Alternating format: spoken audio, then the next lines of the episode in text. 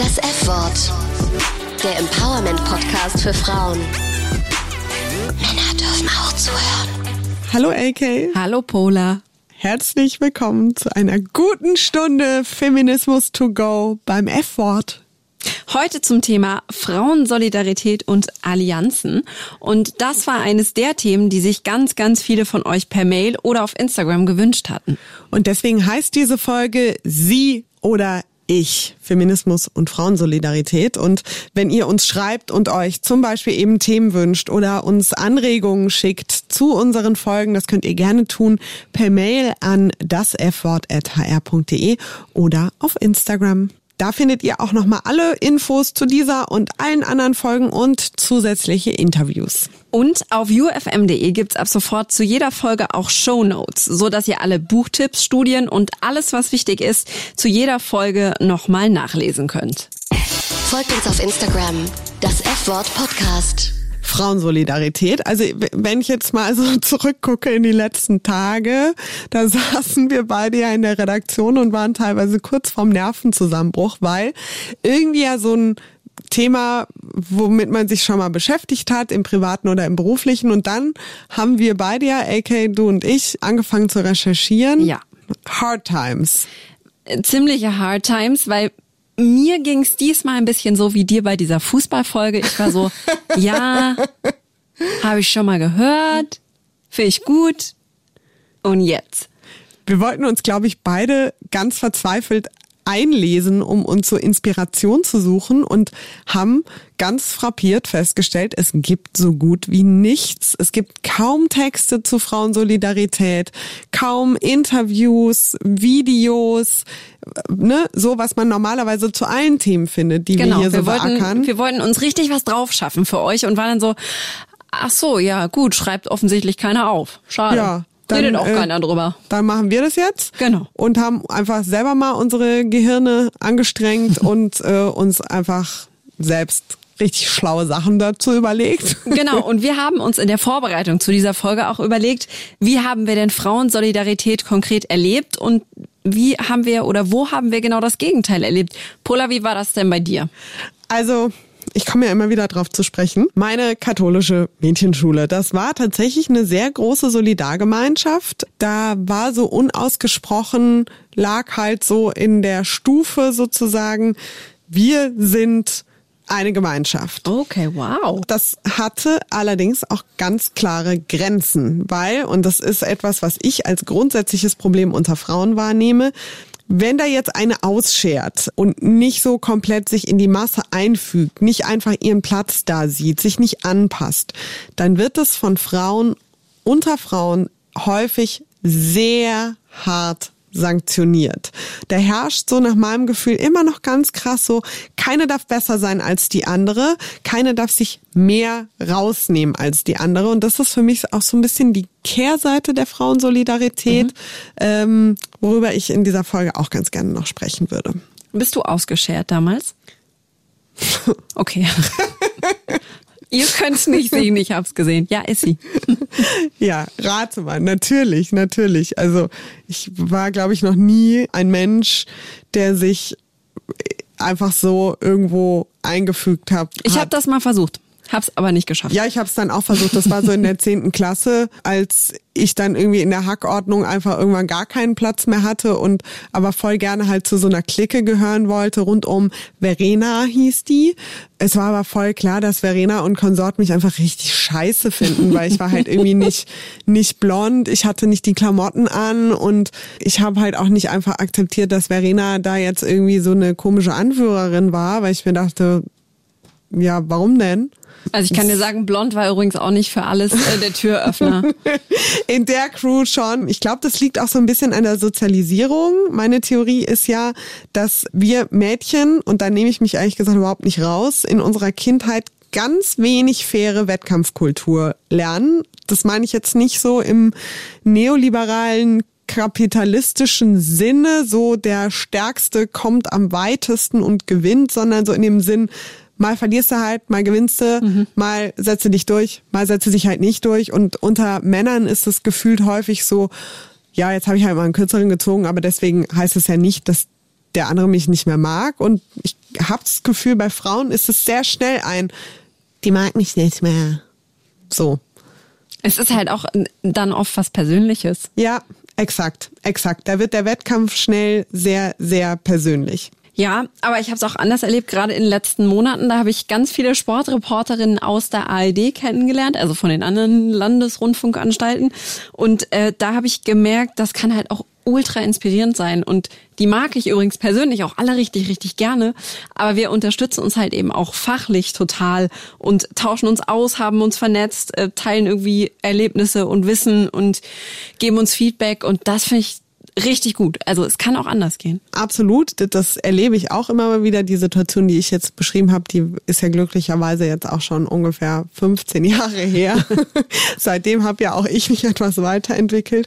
Ich habe aber schon auch das Gefühl, dass äh, uns es häufig vorgelebt wird, dass Frauen sich Dinge nicht nehmen dürfen, nicht aneignen dürfen, nicht rausstechen dürfen, nicht einfach mal auf Konventionen scheißen dürfen und auch nicht einfach mal stolz auf ihren Erfolg sein dürfen. Ich habe so das Gefühl, wenn Frauen erfolgreich sind, so, das ist auch was, wo ich bei mir hart dran arbeite, mhm. sowohl in meiner Wahrnehmung anderer Frauen als auch bei mir in meinem eigenen Habitus. Wenn wir erfolgreich sind, dann kommt ganz schnell so eins, ja, aber die Jessica, die hat ja viel mehr gemacht, die hätte das viel mehr verdient als ich. Ja, aber die Eileen, die hat ja auch voll viel gearbeitet und es tut mir jetzt voll leid für die. So anstatt einfach mal zu sagen, ja, ja, ich war richtig gut. Ich war richtig gut. Ich habe richtig auf die Kacke gehauen. Ich habe mir diesen Erfolg hart erkämpft, so. Und dann noch, also es, so, es sind so voll viele Facetten, so als ich dann angefangen habe, in Ermangelung von Texten so darüber nachzudenken. noch dazu, als hätten wir es nicht schon hart genug, immer noch dieses, es darf nur eine geben, sie oder ich. Mhm. Beispiel auch Rap. Da muss ich mir an die eigene Nase fassen. Es gibt ja zig erfolgreiche Rapper, ja. Also wenn man jetzt irgendwie fragt, sag mir mal, keine Ahnung, zehn erfolgreiche Rapper. Ja, was ist ich? Snoop Dogg, Sido. Dr. Dre, Dr. Eminem. Wow, Snoop Dogg und Sido in Puller. Ja. Wow.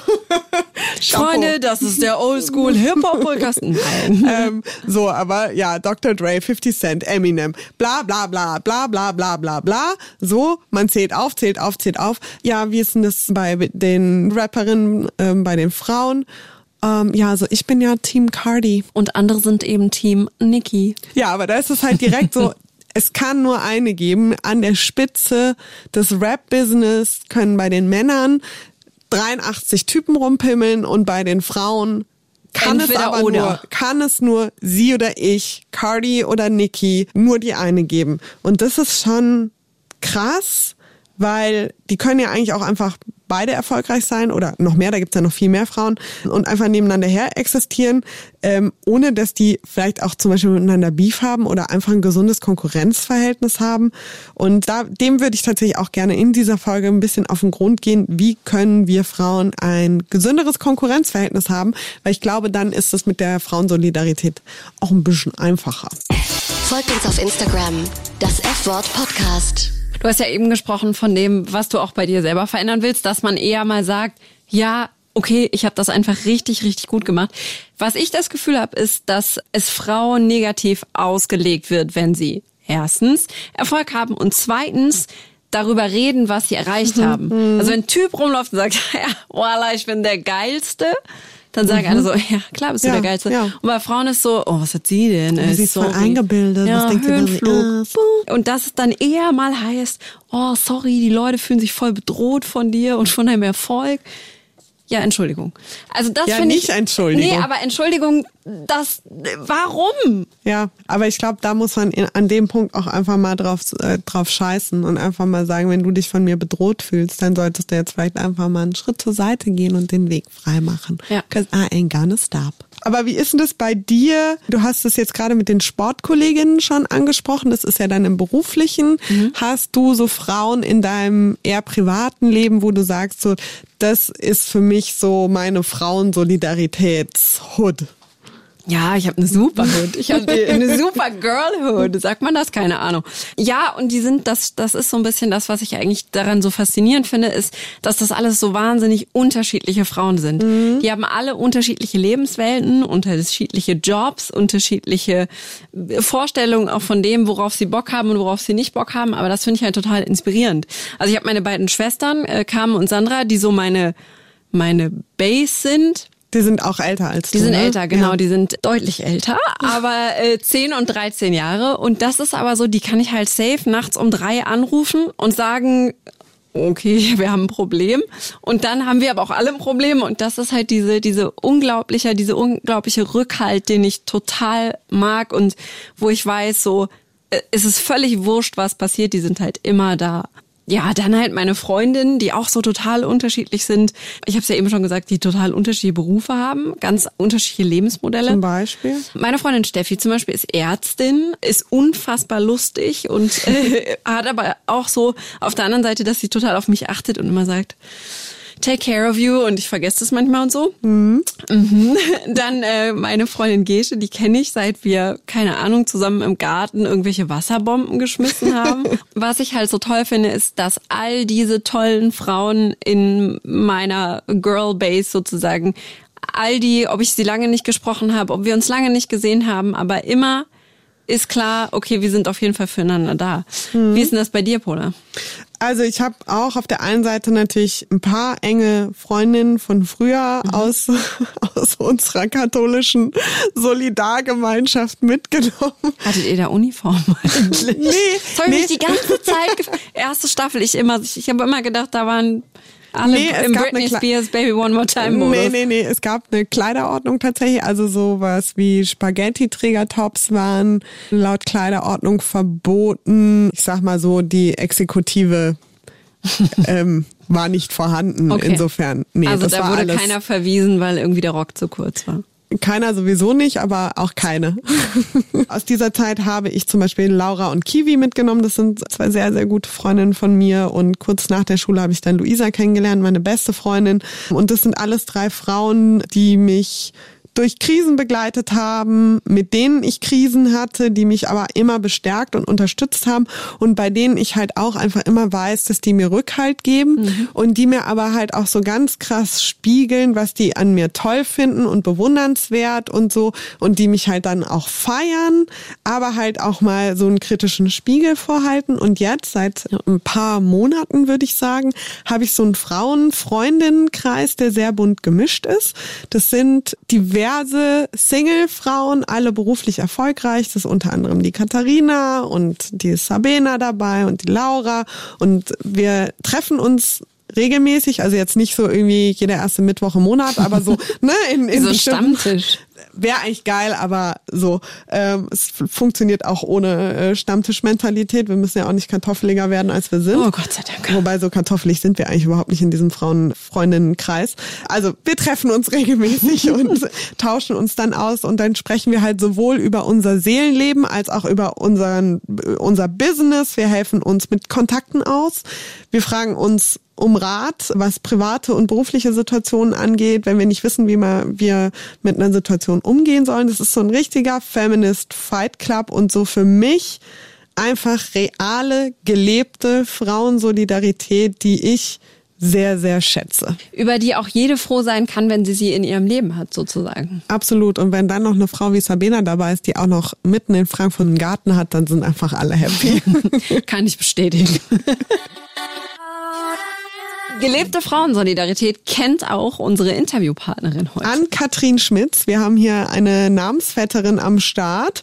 Sie ist Unternehmensberaterin, hat den Podcast Baby Gut Business und ist im Grunde genommen das Mastermind hinter der Influencerin und der Marke Nova Lana Love. Und mit ihr haben wir über Frauensolidarität gesprochen was das ist, was das eher nicht ist und welche Rolle Frauensolidarität spielt, wenn ein Typ fremd geht.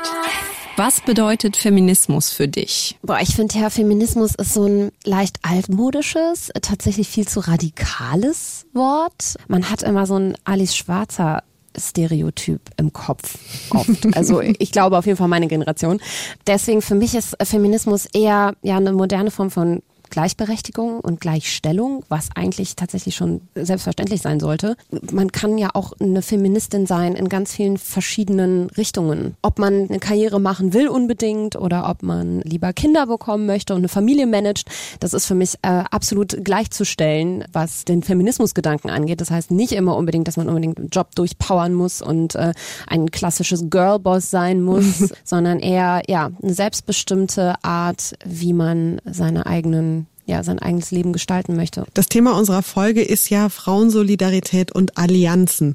Kannst du dich erinnern, wann hast du das erste Mal Frauensolidarität erlebt? Das erste Mal Frauensolidarität war bei mir wichtig, als ich so ernsthaft angefangen habe zu arbeiten. Sprich, ich bin schon seit immer selbstständig und als ich dann so richtig selber ähm, gearbeitet habe für mich selber, da rückte das Thema dann auf den Plan und dann war das auch wichtiger denn je, denn ich glaube, das kann jeder, der selbstständig ist, nachvollziehen. Das Netzwerk ist alles und ich musste mir dann aktiv auch ein eigenes Netzwerk aufbauen. Und ich glaube, das funktioniert gar nicht, wenn man nicht solidarisch ist untereinander. Gab es da einen konkreten Moment oder eine konkrete Situation, an die du dich erinnern kannst? Ja, immer wenn ich zum Beispiel viele Termine in anderen Städten hatte, mich tatsächlich auch so ein bisschen zu resozialisieren in anderen Städten. Und das habe ich immer sehr proaktiv gemacht. Ich, mit Frauen dann? Natürlich auch mit Männern. Aber das war mir immer schon ganz, ganz wichtig. Das ist auch heute immer noch in der Branche, in der ich arbeite, wichtig, dass sich das Privatleben teilweise auch so ein bisschen mit dem, mit dem Berufsleben vermischt. Jetzt hast du gerade schon angesprochen, dass das vermischt sich. Was bedeutet denn Frauensolidarität für dich, also jetzt auch im, im Alltag zum Beispiel? Unbedingt, dass man Jobs, Anfragen, Kunden, Kontakte, alles das, was dein eigenes Netzwerk ausmacht, teilt. Und das Weiterempfehlen ohne eine Taktik dahinter ist, glaube ich, letztendlich das, was wirklich Solidarität bedeutet. Ne? Dass man nicht im Umkehrschluss direkt was zurückfordert, sondern dass man erstmal frei nach einem spirituellen Karma-Gedanken sagt, hey, ich gehe jetzt mit meiner eigenen Solidarität auch so ein bisschen in Vorleistung und fordere das nicht direkt wieder ein, sondern ich vertrete ganz klar die Philosophie, dass das auf jeden Fall auch in gleicher Form wieder zu mir zurückkommt. Und wenn nicht, dann weiß ich es fürs nächste Mal. Aber ich würde da immer mit meinen eigenen Kontakten und Ressourcen in Vorleistung gehen, um mhm. das Gleiche von meinem Gegenüber zu erwarten. Hast du denn Tipps für unsere Hörerinnen, wie sie selbst frauensolidarischer sein können? Also was, was man wirklich auch im Alltag gut umsetzen kann? Ja, also grundsätzlich immer Frauen suchen, die im gleichen Mindset unterwegs sind, die die gleichen Wertevorstellungen haben, die an die Sachen ähnlich herangehen wie du. Also wenn du grundsätzlich schon merkst, hm, die Person ist vielleicht ein bisschen zurückhaltender, was das angeht, oder die packt vielleicht auch gerne mal die Ellenbogen aus, dann ähm, würde ich immer erst auch mich mit den Leuten zusammentun, wo ich merke, hey, die sind mir gleichgesinnt, beziehungsweise die verfolgen da auch einen ähnlichen offenen, ehrlichen und netten Plan. Und ja, wenn man selbst ein Unternehmen führt oder in einer Führungsposition ist, würde ich auf jeden Fall die Hierarchien möglichst versuchen flach zu halten, zuzuhören, ja, und aktiv nach der Meinung von Mitarbeitern oder Zulieferern fragen, weil das gibt immer ein netteres Arbeitsklima, die Leute fühlen sich abgeholt und es gibt, glaube ich, nichts Schöneres als von einer Person der man vielleicht auf den ersten Blick so ein bisschen übergestellt ist, nach seiner eigenen Meinung gefragt zu werden. Du hast dich jetzt hauptsächlich auf Frauensolidarität im Beruf äh, bezogen. Machst du einen Unterschied zwischen Frauensolidarität im Beruf und im Privaten? Erwartest du in einem Bereich vielleicht mehr oder weniger Solidarität zwischen Frauen? Ehrlich gesagt kann ich da gar nicht so die Grenze ziehen, weil in meinem Netzwerk sind die Frauen meistens auch meine Freundinnen. Natürlich spricht man automatisch weniger über Privates, wenn man auch irgendwie gemeinsam arbeitet. Aber ich kenne das gar nicht anders, muss ich euch ganz ehrlich sagen. Also wir haben das im Freundeskreis immer schon so gehalten. Wir arbeiten natürlich auch alle irgendwie in einer ähnlichen Branche und da ist es für mich ehrlich gesagt ganz selbstverständlich, sich zu solidarisieren untereinander und sich auch gegenseitig die Bälle zuzuspielen. Mhm. Und gibt's für dich da auch Grenzen? Also gibt's Grenzen von Frauensolidarität, wo du sagst, so bis hierhin und nicht weiter? Inwiefern? Wir haben ein Fallbeispiel. Bitte. Aus meinem Freundinnenkreis eine Freundin, die einen Typen kennengelernt hat, mit dem ausgegangen ist. Das Ganze lief über ungefähr ein Dreivierteljahr. Den sogar auf einer Reise begleitet hat, äh, ihn dort auf eine Hochzeit begleitet hat und so weiter und so fort. Irgendwann ein komisches Bauchgefühl hatte und rausgefunden hat, der Typ hat seit zehn Jahren eine Freundin, Fernbeziehung. Das hat er ihr nicht gesagt und diese Freundin hat dann bei mir im Freundeskreis mit verschiedenen Frauen haben wir darüber gesprochen über diesen Fall, weil sie so vor der Frage stand, sollte ich aus frauensolidarischen Gründen diese andere Frau darüber informieren, damit sie sozusagen alle Faktoren, die in der Situation irgendwie gerade eine Rolle spielen, kennt und dann selbstbestimmt eine Entscheidung fällen kann? Oder muss ich mich da raushalten? Boah, das ist schwierig. Ja. Fun Fact. Mir ist es auch tatsächlich mal was sehr ähnliches passiert. Also ich war dann auch in, in, der, in der besseren Rolle. Ich war nicht die Betrogene Mhm. sozusagen. Aber ähm, ich habe mich tatsächlich dazu entschlossen, das nicht zu tun damals. Weil ich glaube, da darf man sich nur bestimmt bis zu einem gewissen Grad einmischen. Das ist eigentlich nicht dein Bier. Ja, aber Das er, ist ein- der Mann hat es ja quasi zu, zu unserem Bier gemacht. Er hat ne? dir das Bier sozusagen hingestellt. Ja, aber wenn das, natürlich, wenn das im selben Freundeskreis passiert und das nachher Personen betrifft, die mir nahestehen, beziehungsweise über eine Ecke vielleicht nahestehen, dann würde ich da anders an die Sache rangehen. Aber ich hatte das städteübergreifend damals und ich kannte auch den Freundeskreis nicht, beziehungsweise ich kannte das Mädchen überhaupt nicht und ähm, weiß ich nicht. Ich glaube nicht, dass man sich da selber so einmischen darf, nur weil man äh, innerhalb seiner Geschlechtergruppe solidarisiert. Das finde ich, das ist mir auch zu einfach, das ist mir auch zu platt. Also das ist mir auch wieder zu sehr in Schubladen gedacht. Männer, äh, ich, ich bin auch kein Fan davon, Männer mal so zu verteufeln. Nee, aber Das- er hat dich ja schon verarscht. Hattest du nicht den Reflex zu sagen, boah, ob er das jetzt so weitermachen muss? Also da geht's ja gar nicht darum, dann äh, in Schubladen Ja. zu denken, sondern er hat dir das Bier ja hingestellt sozusagen. Ja, also in, in meinem Fall war ich nicht emotional involviert, deswegen war mir das eigentlich relativ egal. Ich bin immer vorsichtig mit sowas, weil da kann mehr dahinter stecken, als man selber weiß. Ich weiß nicht, ob man die Situation immer so gut einschätzen kann, ähm, wie das andere Paar zwischenmenschlich gerade zueinander steht, an was für einem Punkt in der Beziehung die gerade sind. Ich finde, das zwischenmenschliche Konstrukt oft ist nicht so einfach zu, ja, von außen zu betrachten und es ist nicht schwarz und weiß. da gehe ich voll mit dir und gleichzeitig haben wir dann auch darüber gesprochen, was wäre denn, wenn wir oder ich oder sie jetzt an der Stelle der betrogenen Freundin wären, würden wir es dann wissen wollen, würden wir es äh, zu schätzen wissen, wenn uns eine andere, diese andere Frau dann darüber informiert und wir nicht irgendwann mit, keine Ahnung, 40 und zwei Kindern da sitzen, von dem verlassen werden und rausfinden, der geht schon seit 15 Jahren fröhlich in der halben Republik fremd. Ja, das ist jetzt, da lehne ich mich jetzt sehr weit aus dem Fenster, aber ich glaube, da müssen Frauen dann einfach ein bisschen mehr Selbstbewusstsein entwickeln. Ich glaube nicht, dass das in einer gut funktionierenden Beziehung passieren kann. Ich glaube, dann hakt es auch schon an anderen Ecken und Enden. Ich glaube, dann verschließt man auch oft die Augen vor anderen Sachen, die gerade schief laufen. Und das ist mir noch nie passiert. Ich habe das auch im Freundeskreis selten erlebt, dass das so ein klarer Fall war. Ja, aber echt eine moralisch schwierige Frage auch. Ja, ähm, ich glaube, da kann man auch gar nicht abschließend so eine richtige Antwort drauf finden, aber ähm, ich fand es ganz interessant, das einfach mal unter dem Aspekt Frauensolidarität so zu beleuchten. Gehen wir mal wieder äh, zurück zum ähm, Bereich Business. Du arbeitest ja in einem rein weiblichen Team, in einem, so würde ich das einschätzen, relativ hart umkämpften Feld. Mit viel Konkurrenz, nehme ich mal an, freie Wirtschaft. Was hast du da über Frauensolidarität gelernt? dass es unfassbar wichtig ist. In meiner eigenen Blase, in meinem Netzwerk, das ich mir auch bewusst so aufgebaut habe und bei dem ich mir die Person sehr genau ausgesucht habe, ist das tatsächlich gar keine Frage, dass man sich untereinander unterstützt. Also wir schlagen uns gegenseitig für Jobs vor und ähm, empfehlen uns auch unter Kunden selber weiter, weil wir auch bewusst wissen, was der andere kann und weil wir die Talente und die Skills der anderen Person wertschätzen und wissen, dass sie der Sache auch gewachsen ist. Also ich würde jetzt auch keine Freundin ähm, an Kunden empfehlen, wo ich weiß, oh, die ist, äh, ist dem Job eigentlich nicht gewachsen. Also es muss natürlich sich so ein bisschen die Waage halten zwischen, ja, man, man mag die Person und äh, man solidarisiert sich mit der, weil sie eine Frau ist und irgendwie vielleicht auch weiterkommen will. Aber das muss natürlich auch irgendwie alles immer in Relation passieren. Sonst würde man ihr damit ja auch keinen Gefallen tun, ne? Ja, also nichtsdestotrotz komme ich aus einer Branche, in der es ja auch gerade ein bisschen schick ist, so zu tun, als ob man sich solidarisiert. Und ähm, natürlich bilden sich auch in, in so einer Welt Gruppierungen, sage ich mal. Für mich ist das immer gar nicht so wichtig gewesen, beziehungsweise ich habe da auch immer ähm, eine Art von Sonderstellung gehabt, weil ich mich nicht in den Mittelpunkt stelle. Mhm. Also bis heute nicht und auch keine Stellung im Mittelpunkt einnehme in diesem ganzen äh, Social Media Konstrukt, sondern ich bewusst auch überwiegend im Hintergrund arbeite. Und deswegen haben die wenigsten Leute irgendwie Angst äh, vor mir, dass ich denen irgendwas wegnehme, sondern ich war oft der Intermediär zwischen vielen Parteien, der so ein bisschen auch vermitteln konnte.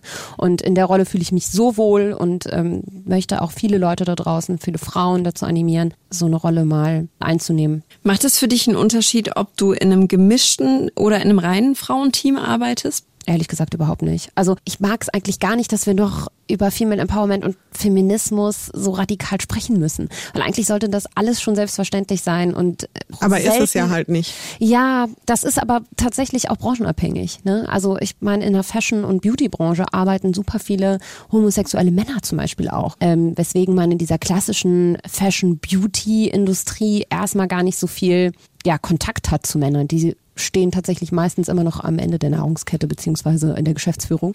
ähm, aber nichtsdestotrotz, mit denen hat man im Daily Business nicht so viel zu tun.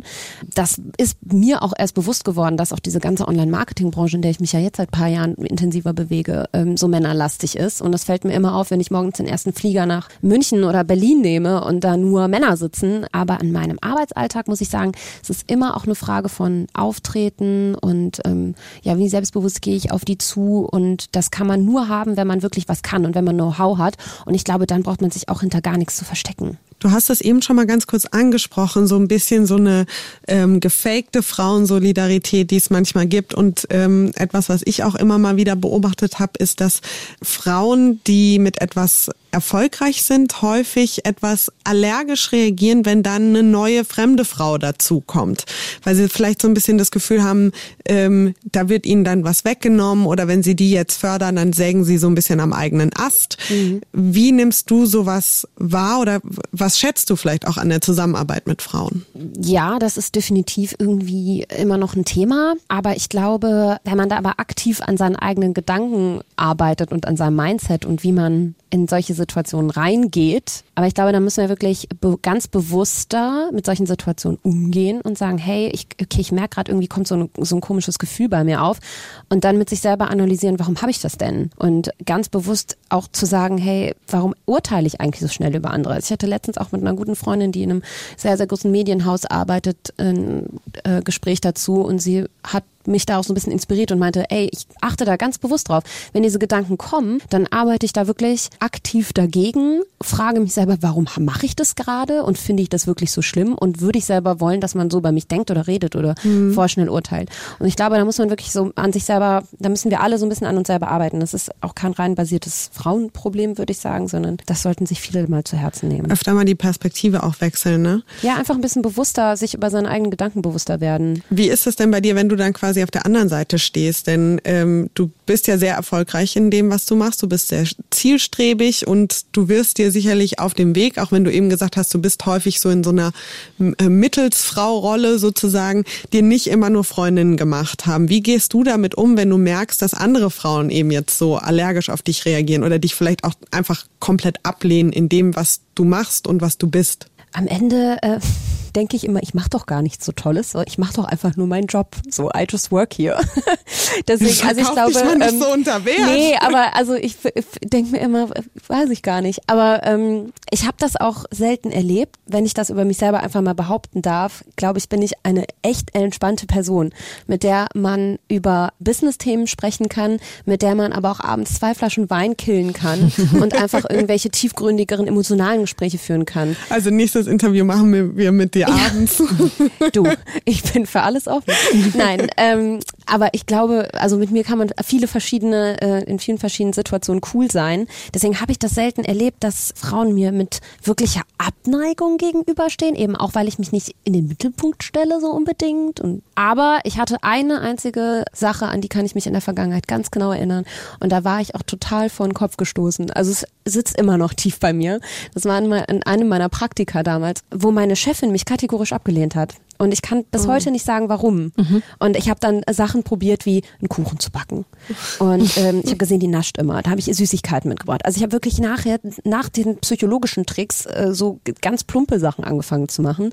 Aber selbst das hat nicht funktioniert. Und da kann man nur eine Sache draus lernen. Am Ende kannst du es nicht 100 Prozent allen Personen auf diesem Planeten recht machen. Und das muss man auch gar nicht. Also man muss sich auch nicht mit allen solidarisieren. Was wäre dein Rat mit deiner Lebenserfahrung heute an deinen Praktikantin, ich sozusagen von damals? Äh, Was würdest du ihr raten, in der Situation zu tun? Ich ähm, hätte es aufgegeben tatsächlich. Also kämpfen ist wichtig und super und man soll nicht vorschnell die Flinte ins Korn werfen, aber du musst auch nicht über Monate hinweg jeden Abend mit einem dicken Kloß im Bauch nach Hause gehen, nur weil irgendeiner Person deine Nase nicht passt. Man ne, soll es auf jeden Fall probieren und ähm, es ist ja auch eine kleine Challenge, irgendwie jemand von sich zu überzeugen. Aber wenn man merkt, hey, das funktioniert einfach gar nicht und der Job ist on top auch nicht so cool, dann mach es nicht. Jetzt hast du ja gesagt, das war dann in der Situation so ein bisschen auch eine Challenge. Häufig wird gesagt, Frauen sind sich untereinander selbst die größten Feindinnen, weil wir eben sehr hart miteinander ins Gericht gehen, weil wir hart miteinander umgehen, weil die Kritik manchmal auch ein bisschen härter ist. Und weil wir auch mit uns selbst immer sehr hart sind. Ja. Nein. äh, ja. Äh, wie siehst du das? Ja, das ist tatsächlich so. Und ich glaube, das kommt auch so ein bisschen mit dem Alter. Dass man Klingt chilliger wird quasi? Aber man solidarisiert sich zuerst, glaube ich, immer mit sich selber und dann kann man das auch flächendeckend auf sein Umfeld übertragen. Weil ich glaube, die Leute, die mit sich selber happy sind, die sind auch anderen Leuten gegenüber nicht so judgmental beziehungsweise urteilen vorschnell. Und ich glaube, da sollten wir alle irgendwie ein, wirklich erstmal bei uns selber anfangen und schauen, was mag ich an mir selber und wie kann ich das auf andere übertragen. Und das ist, äh, klingt wieder so spirituell, aber es ist äh, super wichtig und es wird einem auch erst mit ein bisschen Lebenserfahrung klar, sagen wir mal. Frauensolidarität auf der einen Seite und dann ähm, gibt's ja durchaus einfach noch, sage ich mal, angebrachte Kritik unter Frauen, zwischen Frauen.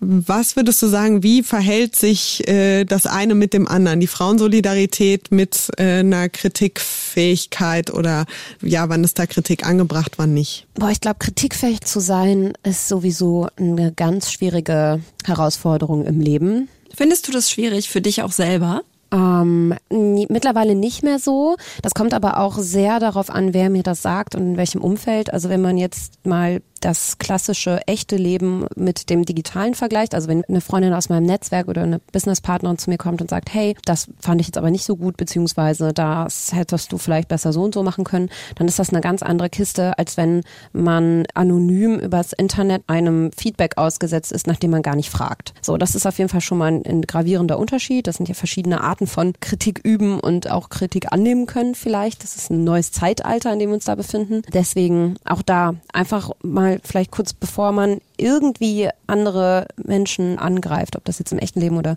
im, im digitalen Raum sind, vor allem im digitalen Raum, einfach kurz Luft anhalten und überlegen, hey, wenn mir jemand jetzt so ein Feedback geben würde, ist das wirklich konstruktiv und bringt das der Person gerade was? Ich habe mir da auch angewöhnt, gerade wenn ich zum Beispiel Konflikte mit Leuten habe und dann so das Bedürfnis habe, ich schreibe jetzt irgendwie eine WhatsApp oder so, ich muss da jetzt nochmal irgendwas zu sagen, dann mich äh, zu zwingen. Also am Anfang war es teilweise wirklich ein Zwang und inzwischen kriege ich es einfach recht entspannt ganz gut hin zu sagen, nee, ich schlafe jetzt nochmal eine Nacht drüber und am nächsten Tag, so plump das klingt, sieht halt die Welt immer schon wieder ganz anders aus und man kann oder ich kann dann schon viel konstruktiver sozusagen mit der Situation an sich umgehen, weil ich mich halt einfach abgeregt habe und das spart auch einfach für mich unglaublich viel Energie.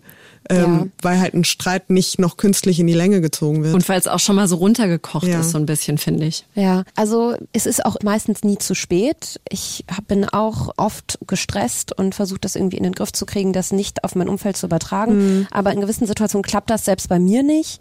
Und ähm, dann kocht's bei mir über und wer es dann abbekommt, äh, der, tut, der, der tut mir dann auch leid. Und ich merke das in dem Moment auch sehr. Ich habe gerade eine ganz spezielle Situation im Kopf, wo das mal so war, weil das Mädel mich einfach irgendwie um 10 Uhr morgens, nachdem schon irgendwie tausend Sachen schiefgelaufen sind, auf dem falschen Fuß erwischt hat. Und ich habe die angeflaumt, was mir nicht zustand in dem Moment. Und das habe ich, nachdem ich aufgelegt habe, aber auch sofort gemerkt und dachte, hey, okay, ich muss mich entschuldigen. Und auch genauso wichtig wie kritikfähig sein ist, glaube ich, erkennen, wenn man einen Fehler gemacht hat oder sich auch gegenüber einer anderen Person vielleicht zu kritisch geäußert hat und sich dafür zu entschuldigen. Und damit rechnet man eigentlich in der Regel immer alles und wir arbeiten auch jetzt wieder wunderbar zusammen. Sehr gut. Wenn wir jetzt mal von der Kritik und von dem, was so hochkocht, äh, zu dem kommen, was wir auch irgendwie jeden Tag und immer im Business erleben, nämlich gesunde Konkurrenz. Wie können wir Frauen sozusagen das besser lernen? Ich habe das Gefühl, manchmal ist so eine gesunde Konkurrenz unter Frauen gar nicht so einfach. Absolut. Also man kann sich ja gegenseitig dadurch auch wunderbar pushen. Gerade in diesem ganzen digitalen Umfeld, in dem wir uns auch bewegen, wo eigentlich jeder 24-7 sieht, was der andere macht und welche tollen Projekte gehen hier wieder los oder Und werden alles losgetreten. perfekt. Und alles ist perfekt. Jeder sieht Muss immer man, gut ich, aus. Ja, und äh, ja, dabei vor allem. Also ich Ja. habe letzten vor jetzt vor ein paar Wochen mit äh, einer Unternehmerin, die im Schmuckbereich tätig ist, ne, ein Interview geführt für meinen Podcast und die hat ein Diamantenbusiness, hat jetzt nochmal ein Unternehmen gegründet, ein Kind und sieht on top wie aus dem Ei gepellt aus. Hoppa. Also ganz, ganz inspirierend aber auch. Äh, nichtsdestotrotz muss man, glaube ich, einfach so ein bisschen bei sich bleiben. Also natürlich belebt die Konkurrenz auch das Geschäft und man sollte schauen, was um einen herum passiert und sich davon auch ein bisschen inspirieren lassen. Nichtsdestotrotz muss man immer seinen eigenen Weg gehen. Es ist okay, wenn man auch mal einen Tag lang gammelig aussieht und nicht on point ist oder auch wenn man mal einen schlechten Tag hat. Trotzdem muss man immer bei sich bleiben. Aber wie ist es in so Situationen? Wir haben die AK und ich haben im Vorgespräch in der Vorbereitung auf die Folge darüber gesprochen. Wenn zum Beispiel zwei Frauen sich auf eine auf einen Job bewerben, dann hat es häufig eine ganz andere Dynamik, als wenn zwei Typen das machen. Männer nehmen sowas aus meiner Beobachtung eher sportlich. Und bei Frauen ist es so ein bisschen so ein, hm, vielleicht sollte eine jetzt zurückstecken, weil wir kennen uns irgendwie auch. Und wenn es bei mir klappt, aber bei der anderen, dann muss ich so ein bisschen schlechtes Gewissen haben. Also ich überspitze das jetzt mal, ne? Und vielleicht erwarte ich eigentlich auch, dass die äh, andere, ja, wie gesagt, sich zurückzieht. Und wenn ich es dann bekomme, dann sage ich, ja, aber es war ja alles nur Glück. Und wenn sie es bekommt, dass es ihr leid tut. Ja, so. Ähm, wie können wir uns in solchen Situationen das schaffen, dass wir das auch mal ein bisschen sportlicher nehmen und auch mal sagen können, so, jetzt war ich halt besser, aber so, es ist halt so. Also blöd gesagt ist das, glaube ich, der ewige Unterschied zwischen Männern und Frauen. Frauen kommunizieren einfach generell mehr als Männer miteinander. Die sind in der Regel oft emotionaler bei all ihren Entscheidungen. Und das ist ja auch am Ende eine richtig, richtig tolle Eigenschaft, die in ganz vielen anderen Situationen super ist. Aber ich glaube, das wird sich auch in Zukunft nie ganz vermeiden lassen. Und man muss es auch nicht unbedingt. Also man kann das auch so ein bisschen embracen und sagen, hey, okay, wir gehen da halt einfach emotional an das Thema ran und das ist eine Freundin von mir und mir fällt es halt einfach gerade schwer, kann nur wieder versuchen, so ein bisschen aus sich herauszutreten und die Situation mal vielleicht von oben zu betrachten und sagen, hey, und einen Plan B in der Hand zu haben, das ist auch mal ganz, ganz wichtig. Das gibt mir immer unfassbar viel Sicherheit, wenn ich einen Job nicht kriege oder ein Beratungsmandat oder was auch immer. Dann sage ich, hey, ähm, das ist nun wirklich nicht das Ende der Fahnenstange und ich habe halt einen Plan B in der Hinterhand. Sowas gibt halt auch Sicherheit. Die Heldin der Folge. Ann-Kathrin, wir haben ja eine Kategorie in unserem Podcast. Ich Ähm, liebe die übrigens. Ich finde das ganz toll. Wir lieben die auch. die. Ja, ich liebe die. Die Heldin der Folge, wo wir jedes Mal und jetzt eben auch in Staffel 2 unsere Gäste eine Heldin der Folge mitbringen, ähm, passend zum Thema. Und ich würde mal vorschlagen, dass die LK mal vorlegt mit ihrer Heldin der Folge, dann könntest du deine vorstellen und hinten raus bringe ich noch eine mit. Cool, ich wusste gar nicht, dass ihr auch welche vorstellt. Ja. Ja. Da bin Wir ich ja mal gespannt. Ja. Meine Heldin der Folge heißt Zombie Annie, nennt sie sich auf Instagram. Da könnt ihr sie übrigens auch finden. Ist eine Fotografin aus Berlin und auf die bin ich aufmerksam geworden, weil sie in einem Artikel zum Weltfrauentag über die Frau gesprochen hat, die sie am meisten geprägt hat. Das ist Jess und über die sagt sie, dass es ihre beste Freundin ist und ich muss das Zitat vorlesen, weil es so unglaublich schön ist.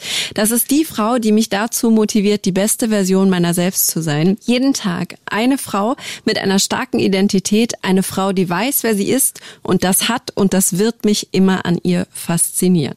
Und ich mag dieses Statement so und ich muss zugeben, ich habe mich ultra ertappt gefühlt, weil ich dachte, wann habe ich den tollen Frauen in meinem Leben zuletzt sowas unglaublich Nettes und äh, Empowerndes und irgendwie auch ja irgendwie Starkes gesagt. Und dann habe ich mir ihren Instagram-Account angeguckt und äh, da ist sie eben auch Zombie Annie, äh, die Fotografin, total empowernd, gibt ganz vielen starken Frauen ein Gesicht und äh, das ist halt richtig, richtig cool. Zombie Annie ist auch einfach der beste Name. Wäre auch Gucke richtig ich mir gut. auf jeden Fall gleich mal an auf Instagram.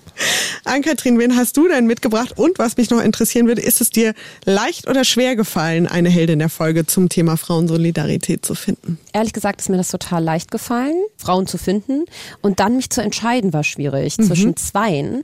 Aber da ich eine ähm, bewusst in der Öffentlichkeit, weil sie auch ein Instagram-lastigeres Business hat, sag ich mal, beziehungsweise ein öffentlichkeitsträchtigeres Business hat, schon immer sehr offiziell unterstütze, habe ich mich aufgrund dessen dann für die andere entschieden. Und es ist meine äh, liebe Freundin und Kollegin und Businesspartnerin Isa Dauer. Das ist witzigerweise die Schwester von Caro Dauer. Das ist eine Influencerin, die euch vielleicht auch was allen, euch, Ja. ihr- den Namen ihr schon mal gehört habt.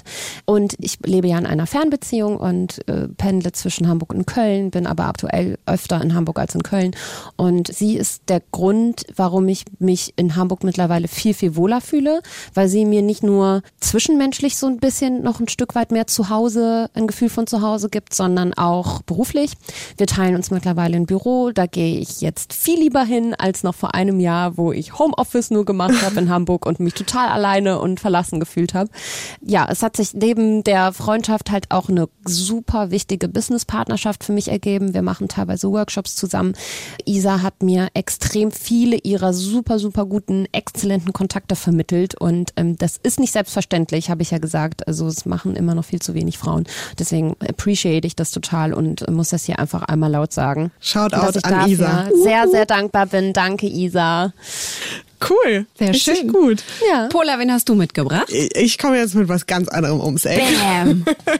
Mir ist das nämlich tatsächlich gar nicht so leicht gefallen, weil ich dachte so, hm, dieses Thema Frauensolidarität ist so schwer zu greifen. Also natürlich habe ich so in meinem privaten Bereich ganz, ganz tolle Frauen.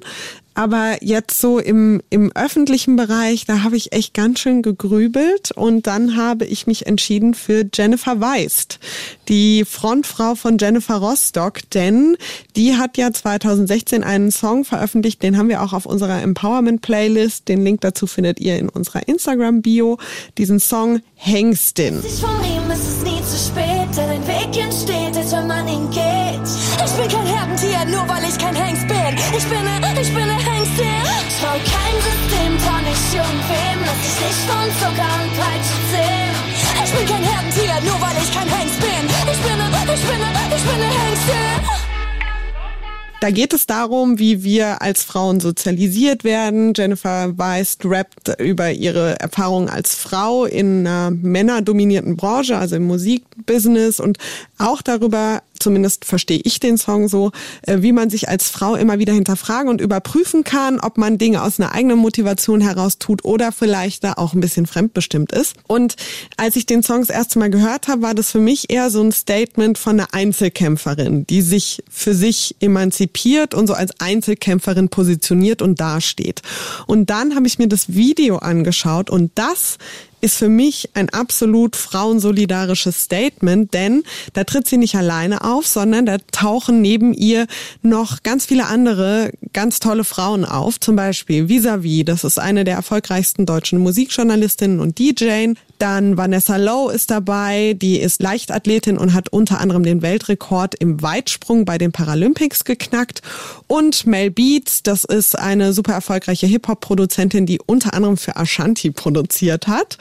Und ich finde, mit diesem Video zeigt Jennifer Weist einfach, dass man eine durchsetzungsstarke, emanzipierte Frau sein kann und halt trotzdem links und rechts von sich Platz machen kann für andere tolle Frauen. Und ich glaube, dass eben so ein Musikvideo, so was Niedrigschwelliges, ähm, ein Bild zeigt und auch ein Vorbild ist für Menschen und damit so eine Message zugänglich macht zu Frauensolidarität ähm, für Menschen, die vielleicht sonst sich nicht so viel mit Feminismus und nicht so viel mit Frauensolidarität auseinandersetzen. Und deswegen ist Jennifer Weist meine Heldin der Folge. Yay. Ich habe dieses Video noch nie gesehen. Ist Ich kenne den Song, toll. aber ich musste mir dieses Video angucken. Jennifer Weiss ist ja sehr stark tätowiert und ähm, trägt sehr regelmäßig sehr wenige Klamotten. In diesem Video sehr abwechselnd verschieden wenige Klamotten und diese Frauen tauchen halt auf und ich finde es ist auch sehr cool geschnitten. Das Lied ist cool, ich bin, bin begeistert. Dann bedanken wir uns ganz herzlich für deine Zeit und deine Offenheit auch. Vielen, vielen Dank. Das hat mich sehr gefreut. Und dann hoffe ich, sehen wir uns das nächste Mal mit zwei Flaschen Wein. Ja, unbedingt. tschüss. Super, macht's gut, tschüss. Und ich roll jetzt mal ganz kurz hier zur Seite. Und hole einen dicken Schinken. Denn wir haben zu Folge 12, Sie oder ich, Feminismus und Frauensolidarität, mal wieder ein paar Buchtipps am Start. Und ich habe jetzt in der Hand diesen dicken, hellpinken Schinken, muss ich sagen. Das war eigentlich ein bisschen neonfarbener. Hier innen sieht man es noch. Ich zeig's dir gerade. Wow. Ähm, Hast du es in einem Schaufenster liegen lassen über den Sommer? So, oder? Also falls ihr euch das Buch The Future is Female kauft, wir haben das in Staffel 1 schon mal ganz kurz angerissen, dann empfehle ich euch es anders zu machen als ich und nicht damit auf dem Balkon in der Knallsonne einzuschlafen, weil dann wird es aus Knallpink ein dunkles Lachspink. So, das ändert nichts am Inhalt dieses Buches. Wie gesagt, der Titel ist The Future is Female, was Frauen über Feminismus denken, herausgegeben von Scarlett Curtis. Und das ist eine Sammlung im Grunde genommen an Essays. Und zwar von ganz unterschiedlichen Frauen. Wir haben da Essays drin von beispielsweise Katrin Bauerfeind, also sind auch deutsche Autorinnen dabei, von Kira Knightley, von unserem Gast aus Staffel 1, Tijen Onara, Jahren und beispielsweise auch von Emma Watson. Und ich habe das jetzt mitgebracht zum Thema Frauensolidarität, weil ich das einfach total inspirierend fand, verschiedene Gedanken von ganz verschiedenen Frauen zum Thema Feminismus zu lesen und das für mich einfach nochmal klar gemacht hat, so, wir sind viele, du bist nicht alleine, such dir deinen Girl Squad Gib ihm. Und das ist eigentlich das perfekte Stichwort hier für das Buch, was ich mitgebracht habe. Es ist nicht ganz so ein dicker Schinken wie deins. Es ist aber auch ein bisschen pink. Äh, Feminist Fight Club von Jessica Bennett. Und diesen Feminist Fight Club, das ist eigentlich das, was ich am allermeisten mag an diesem Buch. Den gab es wirklich. Sie hat sich selbst mit ihren Freundinnen getroffen, um Business-Dinge zu besprechen, um private Dinge zu besprechen und um Dinge, die im Job laufen, einfach auch irgendwie aufzuarbeiten. Und darum geht's auch in diesem Buch. Das Buch empowert und ist eben für alle, die keinen Bock mehr haben auf Arbeitsplätze, die, wo Menschen um einen rum sexistisch sind. Da sind ganz, ganz tolle Leitfäden drin für erfolgreiche Gehaltsverhandlungen, warum wir uns als Frauen nicht ständig entschuldigen sollten. Und ich sage mal so, ich lerne das auch noch, aber dafür entschuldige ich mich jetzt nicht. Und äh, wie wir uns gegen Männer wehren können, die uns im Job bremsen. Feminist Fight Club von Jessica Bennett. Ich strecke gerade so den Arm hier übers, übers Sendepult, weil ich habe dieses Buch auch und ich finde es richtig gut.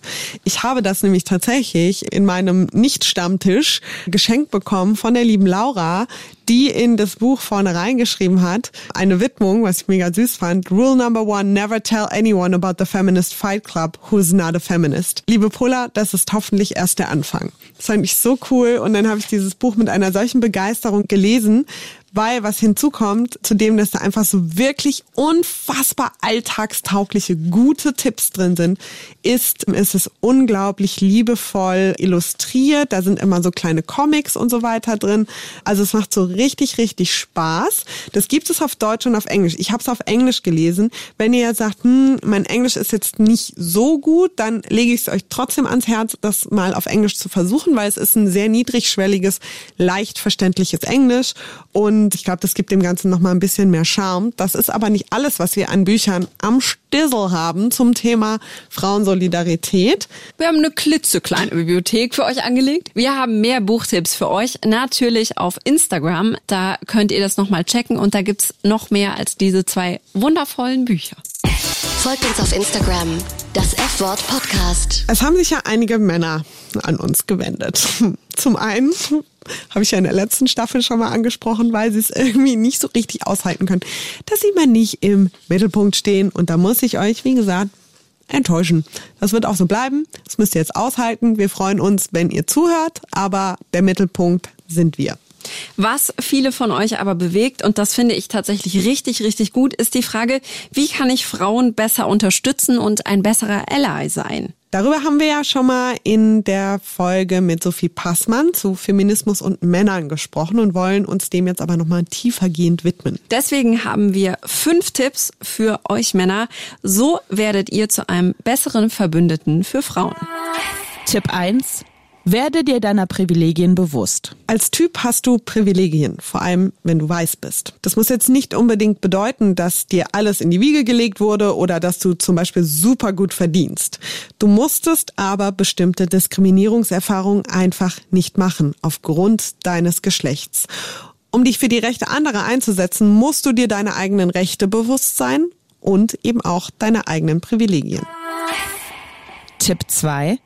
Mach deinen Mund auf, nur nicht, wenn eine Frau spricht. Hör auf, Frauen zu unterbrechen. Lass uns aussprechen, auch wenn dir gerade ein noch so genialer Gedanke gekommen ist. Aber mach den Mund auf, wenn andere Männer uns unterbrechen. Wenn wir gerade eine gute Idee vortragen und ein Mann sie einfach kapert und als seine eigene ausgibt. Wenn wir nicht ernst genommen oder gar nicht erst wertgeschätzt werden. Dann hilft es uns, wenn du einfach sagst. Ayesha hatte eben eine richtig gute Idee. Ich finde, sie sollte die nochmal genauer erläutern. Oder? Naima hat die meiste Arbeit in diesem Projekt gemacht. Ohne sie wäre dieses Projekt nie so erfolgreich geworden. Das finde ich wirklich bewundernswert. Tipp 3. Nimm nicht zu viel Raum ein. Egal, ob du in der U-Bahn sitzt, im Aufzug stehst oder an der Supermarktkasse. Lass uns unseren Raum. Überprüfe, ob du wirklich so viel Platz brauchst oder der Frau neben oder vor dir nicht ein bisschen von der Pelle rücken kannst. Tipp 4. Sei dir im Klaren darüber, dass du nicht perfekt bist. Du bist Feminist? Super. Du willst ein Verbündeter von uns sein? Sehr gut. Aber sei dir im Klaren darüber, dass auch du Fehler machst und dass dich dein Feministendasein eben nicht perfekt macht. Fühl dich nicht angegriffen, wenn wir dich auf Schwachstellen hinweisen oder dich kritisieren, sondern geh in dich und denk darüber nach. Ach ja, und sprich nicht davon, dass du bei etwas geholfen hast, nur weil du es erledigt hast, was eben sowieso deine Aufgabe gewesen wäre. Also zum Beispiel die Spülmaschine ausräumen oder eine Präsentation machen. Tipp 5. Hör uns zu. Häufig sind Männer total überrascht, wenn wir über Sicherheitsvorkehrungen sprechen, die wir Frauen treffen, wenn wir abends ausgehen oder vom Sexismus bei der Arbeit erzählen oder von unseren Menstruationsbeschwerden. Da hilft was ganz Simples. Hör Frauen mehr zu. Stell Fragen. Folgt uns auf Instagram, das F-Wort Podcast. Und da sind wir wieder am Ende angekommen von Folge 12 von das F-Wort. Sie oder ich. Feminismus und Frauensolidarität. Und ich sag mal wir. Also nicht sie oder ich, sondern wir. Was, was ziehst du für ein äh, Fazit, Paula? Ich muss mich erstmal sammeln. Sammel dich erst Ich, mu ich muss mal meine ganzen Persönlichkeiten mal kurz an einen T Tisch trommeln, mal kurz solidarisch werden, mich mal kurz sammeln. Aber ich freue mich, dass ihr alle da seid. Ja, ole, ole. Also ich glaube, ein Problem ist, dass wir Frauen zu ungeübt sind im Bilden von strategischen Banden und dass wir häufig und das sage ich auch ganz selbstkritisch, zu viel Energie auf Grabenkämpfe Mhm. verschwenden, ähm, statt uns zusammenzutun. Also das sage ich jetzt nicht aus so einer fatalistischen Haltung heraus, sondern weil ich sozusagen den Status quo feststelle und der Meinung bin, so, okay, haben wir das jetzt erkannt, dann machen wir es jetzt besser und dann machen wir halt nicht sie oder ich, sondern dann machen wir jetzt halt sie und ich. Da stimme ich dir total zu. Wor- Worauf ich hängen geblieben bin aus unserem Interview mit Ann-Kathrin Schmitz ist, wie sie am Anfang über Feminismus gesprochen hat und dass sie gesagt hat, das ist ein Begriff, der ist für sie irgendwie altbacken und radikal und dass wir den 2019 eigentlich nicht mehr brauchen. Da bin ich nicht so richtig mit einverstanden. Also ich, äh, natürlich kann sie Inwiefern? sagen, naja, es ist sowas, ja, ich fänd das auch wahnsinnig schön, wenn wir das nicht mehr machen müssten, aber es gibt so ein paar gesellschaftliche Unzulänglichkeiten, bei denen ich das übrigens auch klasse fände und die es aber trotzdem gibt. Also es gibt Dinge in unserer Gesellschaft, die eben nicht gut funktionieren und vom nicht ansprechen oder nicht benennen wird's halt nicht besser und deshalb müssen wir es leider noch machen. Und das ist so ein bisschen das, äh, weshalb ich diesen Begriff auch so wichtig finde. Und das ist ja auch so, Feminismus ist, was du draus machst. Ne? Ja. Wir sind ja auch beide Feministinnen und wir sind, glaube ich, nicht besonders altbacken, Ich fühle mich nicht so angestaubt eigentlich. nö. Ja. Nee, wir sind schon ziemlich stabile Chayas, würde ich mal sagen. Was ich von ihr wirklich mitnehme, ist ihre Fähigkeit, sich zurückzustellen, eine Situation zu analysieren und zu sagen, okay, woher kommen denn bestimmte Dynamiken?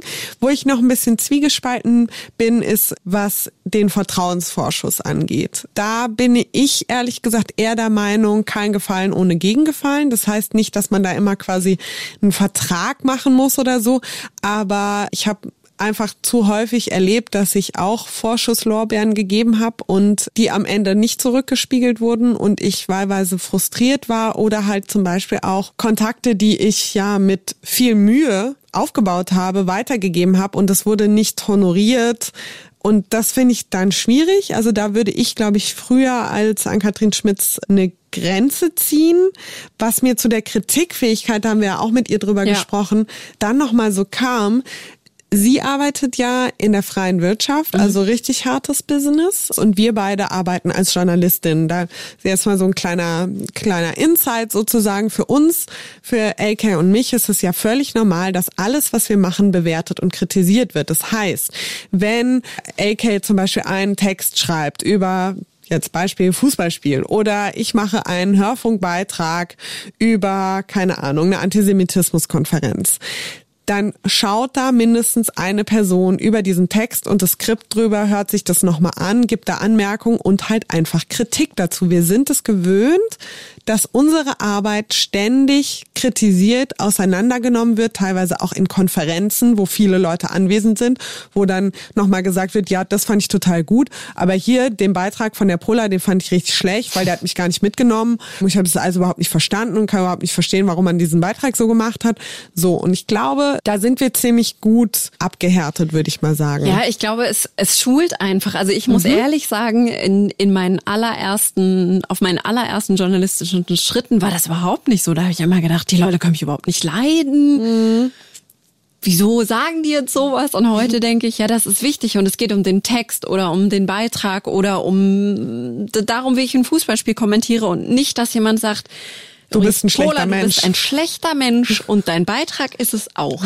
Sondern es ist eben äh, vor allen Dingen eine Kritik in der Sache und ich muss da auch selber sagen, manchmal kann ich das besser und manchmal kann ich das schlechter. Ja, was ich halt vor allem daraus ziehe, ist, man kann das lernen und man kann das trainieren, indem man sich halt solchen Situationen aussetzt. Und dann kann man halt, glaube ich, auch unter Frauen einfach viel besser miteinander umgehen und auch miteinander arbeiten, aber vielleicht auch in Freundschaften oder in privaten Beziehungen einfach, ja, Kritik besser abhaben, weil man halt differenzieren kann. Das geht jetzt nicht gegen mich als Person, sondern vielleicht sogar im besten Fall, wenn die Kritik auch gut vorgetragen ist, ähm, das als was zu sehen, was dich weiterbringt. Ja. Nicht was, was, wo, wo jemand sagt, ja, das ist schlecht, sondern als was zu sehen, was einen weiterbringt. Viele Frauen haben immer noch so diese Haltung, so nehme ich das wahr, ich muss das selbst hinkriegen. Ich muss das so hinkriegen wie die Männer.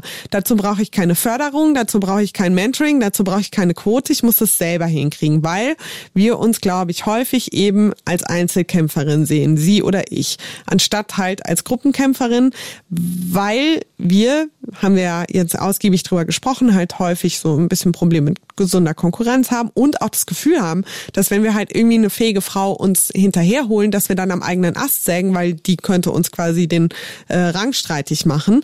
Das ist aber quasi ein gezinktes Spiel, weil Männer machen das seit Jahren, seit Jahrhunderten. Und die sind darauf trainiert. Genau, Also jetzt, bilden die ne? Banden. Ja. So, und machen das total erfolgreich. Und dann zu sagen, ich muss das selber hinkriegen, damit verschafft man sich einfach selber Nachteil sogar. Also das kann halt auch so ultra inspirierend sein. Ich habe das ja erzählt von den Sportreporterinnen eben aus der ARD, wo wir wirklich super vernetzt sind, wo wir uns austauschen, wo wir auch im Blick haben übrigens, was die andere für eine Arbeit macht und auch da Feedback geben. Und das empfinde ich als unglaublichen Gewinn. Und da denke ich nie, oh, jetzt hat die aber auch verstanden, wie abseits geht, schade Schokolade. Sondern das empfinde ich als total inspirierend und als absoluten Gewinn. Das ist so witzig. Immer wenn du diese Abseitssprüche machst, dann verstehe ich die einfach nicht. Schokolade aber schon, ne? Schokolade. Polar so, Polar hört so, Schokolade. bla, bla, bla, Schokolade, bla. Heute Morgen hat AK übrigens einem Kollegen angeboten, er könne ja das zweite Schokocroissant essen, falls ich das nicht wolle. Polar hatte schon einen Schokocroissant. Man möchte sagen, nur ein Schokocroissant. Gut, zurück zur Frauensolidarität. Ja, die war so solidarisch, dass es heute Morgen mitgebrachtes Frühstück gab. Ja, so läuft es nämlich hier beim Podcast. Also ähm, ich plädiere sehr für aktivere Frauensolidarität. Halt, wie gesagt, nicht sie oder ich, sondern sie und ich. Und vor allem einfach, was Ann-Kathrin Schmitz wirklich, finde ich, sehr gut umrissen hat, immer wieder am eigenen Mindset zu arbeiten und da an der eigenen Einstellung zu arbeiten, weil dann strahlt man es, glaube ich, auch nach außen aus. Und eine Spur lässiger zu werden. Ich dachte so, mein Gott, ist die cool. Ich bin jetzt auch so lässig. Ich habe ja noch ein paar Folgen Zeit. Ja. Apropos ein paar Folgen. Pola, wie geht's weiter? Wir haben ja in Staffel 1, Folge 1 schon mal was gemacht. Wow, lang, lang ist's her zu Feminismus und Popmusik mit der lieben Nava Zarabian, der Musikwissenschaftlerin. Und in der nächsten Folge setzen wir mal sowas von einen obendrauf. Yes, da geht's nämlich um Feminismus und Rap. Bis dahin. Lasst uns eine Bewertung da auf iTunes, teilt uns in eurer Instagram Story, erzählt euren FreundInnen von uns und schreibt uns eine Mail an das F-Wort.hr.de oder klar auf Instagram das F-Wort Podcast in einem Wort. Und da findet ihr zu dieser und zu allen anderen Folgen auch nochmal alle Gäste, die Heldinnen der Folgen und ganz viel feministische Inspiration. Und damit sage ich, ähm, Tschüss. Tschüss. Auf Wiederhören. Bis in zwei Wochen. Ich wollte gerade sagen, auf Wiederhörnchen, aber dann hast du gesagt, nee, Croissant, Croissant. Tschüss. Ciao. Das F-Wort ist eine Produktion des Hessischen Rundfunks für UFM. Moderation Pola Natusius und Ann-Kathrin Rose. Redaktion Anke van der Weyer und Marvin Mendel. Grafik Marta Czernek.